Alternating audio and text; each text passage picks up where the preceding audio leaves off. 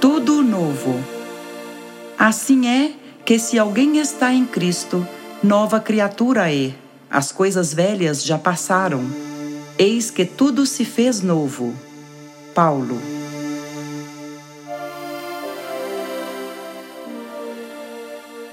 É muito comum observarmos crentes inquietos, utilizando recursos sagrados da oração para que se perpetuem situações injustificáveis, tão só porque envolvem certas vantagens imediatas para suas preocupações egoísticas.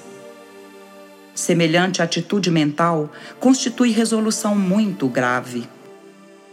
Cristo ensinou a paciência e a tolerância mas nunca determinou que seus discípulos estabelecessem acordo com os erros que infelicitam o mundo. Em face dessa decisão, foi à cruz e legou o último testemunho de não violência, mas também de não acomodação com as trevas em que se compraz a maioria das criaturas. Não se engane o crente acerca do caminho que lhe compete. Em Cristo, tudo deve ser renovado. O passado delituoso estará morto. As situações de dúvida terão chegado ao fim.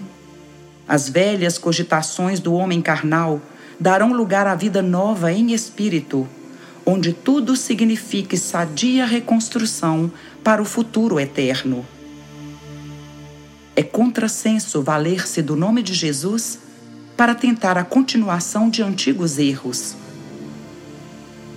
quando notarmos a presença de um crente de boa palavra, mas sem o íntimo renovado, dirigindo-se ao Mestre como um prisioneiro carregado de cadeias, estejamos certos de que esse irmão pode estar à porta do Cristo pela sinceridade das intenções.